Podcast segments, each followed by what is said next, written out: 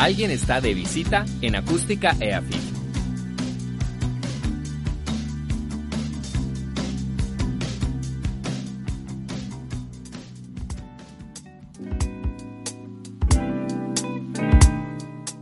Hola, hola a todos nuestros oyentes. Les habla Mariana Gudelo y hoy estamos nuevamente de visita en la emisora web acústica EAFIT. Nos encontramos también con la presencia de Adriana. Adriana, cuéntanos cómo estás el día de hoy. Hola Mariana, bien y tú. Espero que estés bien también, al igual que nuestros oyentes que nos están acompañando en la emisora el día de hoy. Bueno, nuestros oyentes estarán preguntando qué haremos el día de hoy. Bueno, para esta ocasión hablaremos sobre un tema muy interesante que serán las marchas que tomarán lugar el 28 de septiembre en el territorio nacional en el marco del Día Internacional de los Derechos Sexuales y Reproductivos, en los que varios colectivos se pronunciarán para exigir la despenalización del aborto. Y para ello vamos a tener una invitada muy especial. Esta es Aura Carolina Cuazaput Arteaga, asesora jurídica y de incidencia del colectivo Católicas por el Derecho a Decidir en Colombia, quien nos acompañará con sus análisis y comentarios a propósito del tema el día de hoy. Hola Aura, ¿cómo estás? Hola Mariana, hola Adriana, ¿cómo están? Yo súper feliz de poder estar con ustedes hoy acompañándolas y acompañándoles a todas y todos ustedes que nos escuchan. El día de hoy vamos a estar hablando de un tema muy importante, no solo para nosotras como mujeres, sino también para la sociedad en general. Mari, ¿qué sucede el 28 de septiembre y por qué es importante para nuestros oyentes? Bueno, Adriana y todos los oyentes del día de hoy. El 28 de septiembre se conmemora el Día de Acción Global por el Acceso al Aborto Legal y Seguro, conocido también como el Día por la Despenalización y Legalización del Aborto. Este se celebra cada 28 de septiembre y es convocada por los grupos de mujeres y el movimiento feminista para exigir a sus gobiernos la legalización del aborto y la facilitación además del acceso al mismo, nombrando como objetivo el reducir las muertes por abortos inseguros. Desde 1990 este movimiento busca terminar con el estigma y la discriminación hacia las mujeres que eligen interrumpir el embarazo. Y a propósito del tema, la fecha fue elegida en conmemoración de la abolición de la esclavitud en Brasil, que ahora se recuerda como el Día del Útero Libre, que exige el derecho a elegir abortar para todas las mujeres. Bueno, antes de comenzar con las preguntas del día de hoy, queremos que todos nuestros oyentes comenten en Twitter y etiqueten a emisora acústica EAFIT con el numeral ¿Qué sucede el 28S? Y bueno, continuando con esto, eh, Aura, cuéntanos un poco sobre ti, a qué te dedicas, de dónde eres y en qué proyecto estás trabajando actualmente.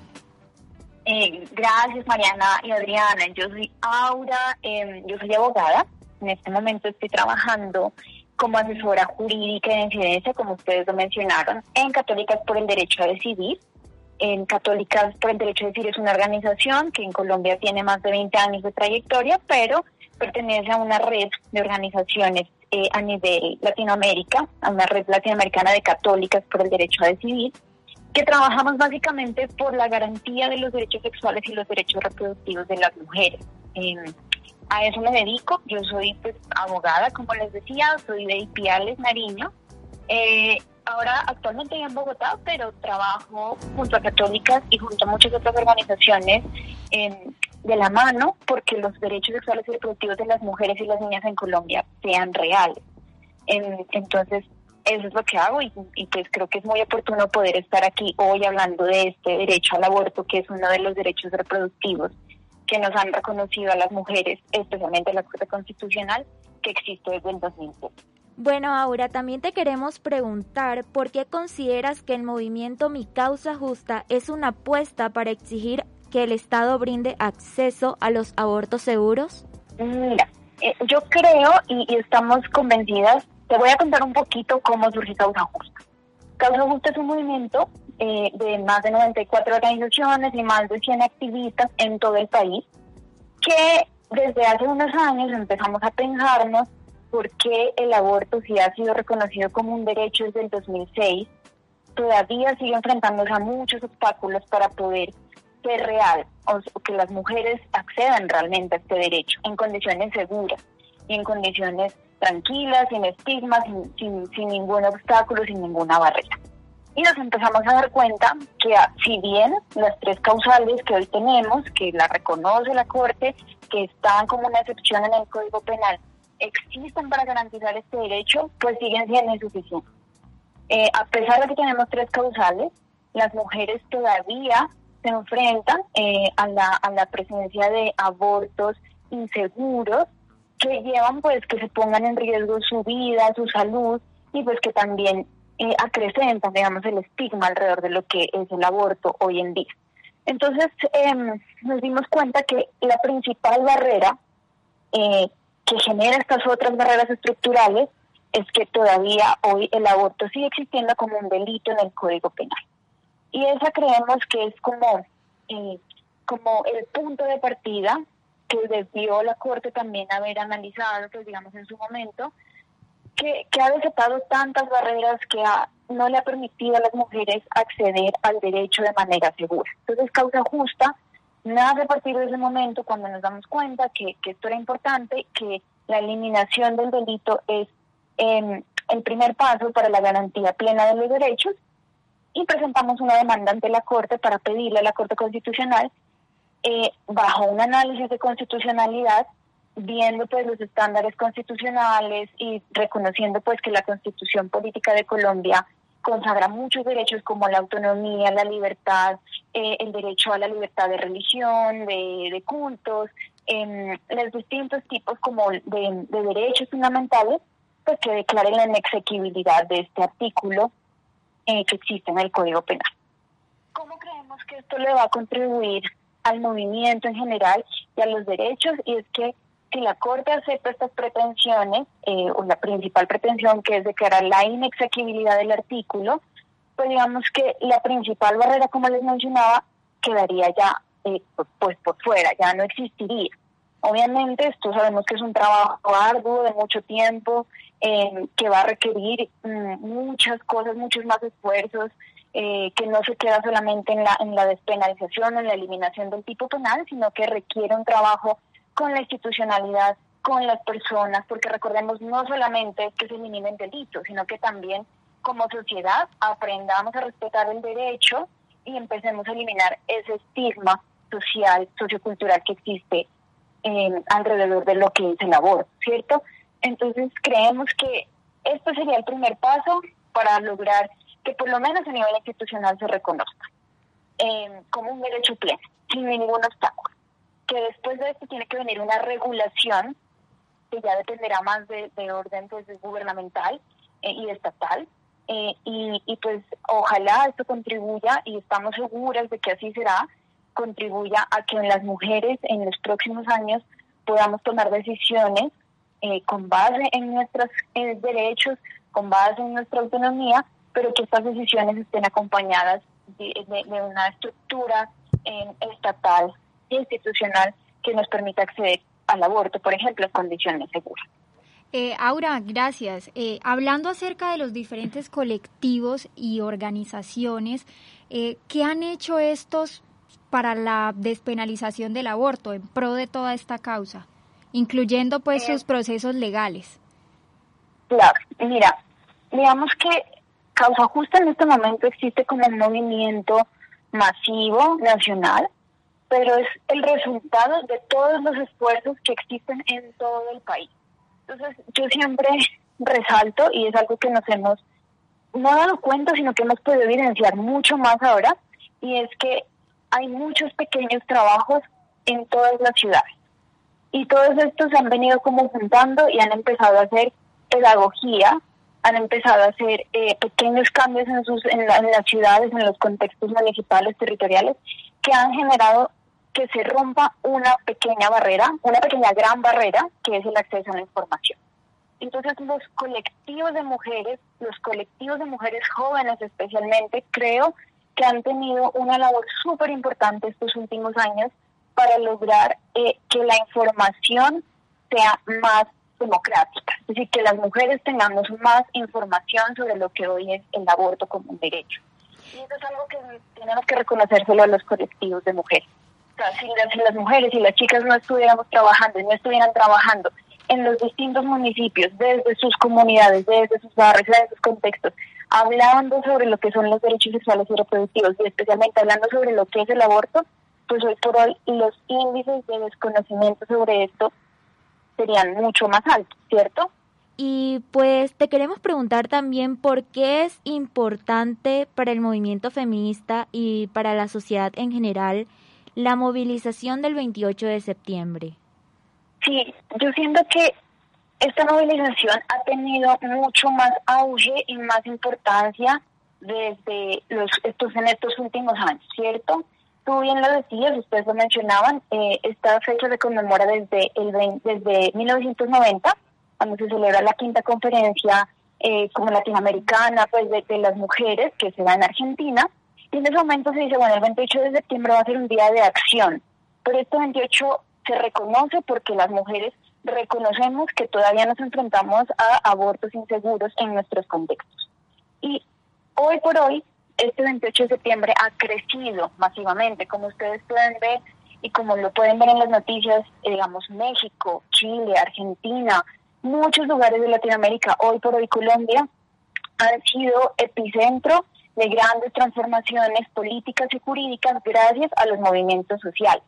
Y estos movimientos sociales, pues hoy se condensan en este 28S, que es una fecha de acción, que es una fecha en la que reclamamos nuestros derechos. Entonces, hoy es importante, bueno, eh, eh, esta fecha porque nos congrega a todas las organizaciones colectivas de mujeres para eh, unirnos a este día de acción. sentimos que, que este 28 va a ser muy poderoso también porque estamos exigiéndole también a la Corte, impidiéndole a la Corte que, acceda a la garantía plena del derecho al aborto con la eliminación del delito del Código Penal eh, y, digamos que causa justa ha servido también como, como un, punto de encuentro, ¿cierto? Para que todas podamos eh, poner nuestras voces ahí como granito de arena. Entonces, eh, creo que, que esa es la importancia hoy del 28, de este 28, precisamente porque justamente tenemos eh, un proceso andando ante la Corte Constitucional. Entonces eso va a ser como, como un momento eh, demasiado poderoso también para, para el movimiento social. Vamos a una pausa y ya regresamos. Nos encontramos nuevamente en el programa de visita con Mariana y Aura Carolina, quien es asesora jurídica, hablando sobre las marchas feministas que tomarán lugar el 28 de septiembre en el territorio nacional, conmemorando el Día Internacional de los Derechos Sexuales y Reproductivos. Ya que tú trabajaste en Profamilia, cuéntanos un poco acerca de qué pudiste experimentar en todo ese trayecto, qué debías hacer, qué casos eh, te tocó conocer a partir de esta perspectiva. Sí, pues, ¿qué, te podría decir yo? Siento que, que, lo que te puedo mencionar es como la trayectoria de, de todos los años de activismo y de, digamos, de, de, la, del ejercicio profesional que he tenido a través pues, de, este tiempo. Y es que detrás de, del acceso al derecho al aborto hay muchas em, cosas para mencionar. Una de ellas es que este derecho está atravesado primero por una amplia estigma sociocultural. Yo siento que hoy por hoy eh, este también es una barrera muy muy importante a la que hay que tener en cuenta, porque eh, el estigma y, la culpa y digamos esta esta ideario que existe en la sociedad sobre sobre lo que es el aborto, que generalmente se asocia con algo malo, pues decanta en que las mujeres no puedan acceder a abortos seguros. Entonces, eh, desde todos estos años, yo siento que eh, es muy evidente cómo las mujeres todavía cargan con, con esa culpa interior, como con ese, eh, sí, como con esa carga de social, cultural, que no solamente es social, sino que además sus familias los imponen, eh, que ellas mismas eh, se refuerzan y, y, yo siento que este es un, como un momento clave también como para repensarnos como sociedad qué tenemos que hacer, ¿cierto? No solamente acompañar un proceso judicial, que por supuesto es supremamente importante, sino también como ponernos eh, la camiseta como sociedad, como defensoras y defensores eh, de, las libertades de las mujeres. Entonces, en muchos de los casos quizás eh, de mujeres que, que, se enfrentan a una decisión sobre abortar o no, sobre ejercer o no una maternidad o una, pues, una maternidad, está atravesada como por, por ideas y por estigmas. Entonces, quizás si como sociedad tuviéramos menos prejuicios alrededor de lo que es el aborto, las mujeres podrían tomar decisiones más libres y, más seguras también de sí mismas. Gracias, Aura. Ya finalizando un poco, quiero preguntarte por qué las personas deberían apoyar este evento e informarse sobre todos estos movimientos. Pienso que es muy importante informarse, como tú lo dices, la libertad de apoyar o no está totalmente abierta, pero lo principal es informarse, es saber cómo, por qué existe este día, porque hay un día de acción y este día surge porque se reconoce que hay todavía eh, abortos inseguros en América Latina y pues en nuestros países especialmente. Entonces creo que la información es como un, paso clave, escuchar eh, este tipo de programas, acceder a información confiable en redes sociales, compartir contenido si es posible. Y para las personas, las mujeres y los hombres que, que apoyen esto, pues unirse a, también a la causa. Eh, creo que esto es un trabajo social, o sea, es como un trabajo en el que todas y todos tenemos que aportar. los derechos pues no, no son algo muchas veces que, que surge espontáneamente, sino que han sido resultado de luchas sociales, de luchas históricas y en este caso pues de, de las mujeres que nos ha tocado como hacer mucha bulla para poder em, sentir que nos reconozcan algo. Entonces eh, invitamos pues a todas las personas que sepan que mañana es, o que el 28 de septiembre es el día de, en el que en el que reclamamos el derecho a un aborto seguro, pues que se unan, que compartan información, que sigan las redes sociales de los distintos eh, colectivos y colectivas feministas, que sigan a causa justa también y pues que, estén como, al, no sé, como informándose siempre de lo que estamos haciendo las mujeres eh, para trabajar por nuestros derechos. Bueno, Aura, te queremos dar las gracias enormemente por acompañarnos en esta nueva emisión. No, a ustedes chicas, muchísimas gracias por la entrevista. Este programa cuenta con la producción de María José Castañeda, en el guion Isabela Henao y Sebastián Castro. Las voces que llevaron a cabo, a cabo este programa fue la de Adriana Fonseca y quien les habla Mariana Agudelo. La postproducción y divulgación del mismo fue, estuvo a cargo de Luisa Bayona, Jennifer Mora y Ana María Duque. Hasta pronto.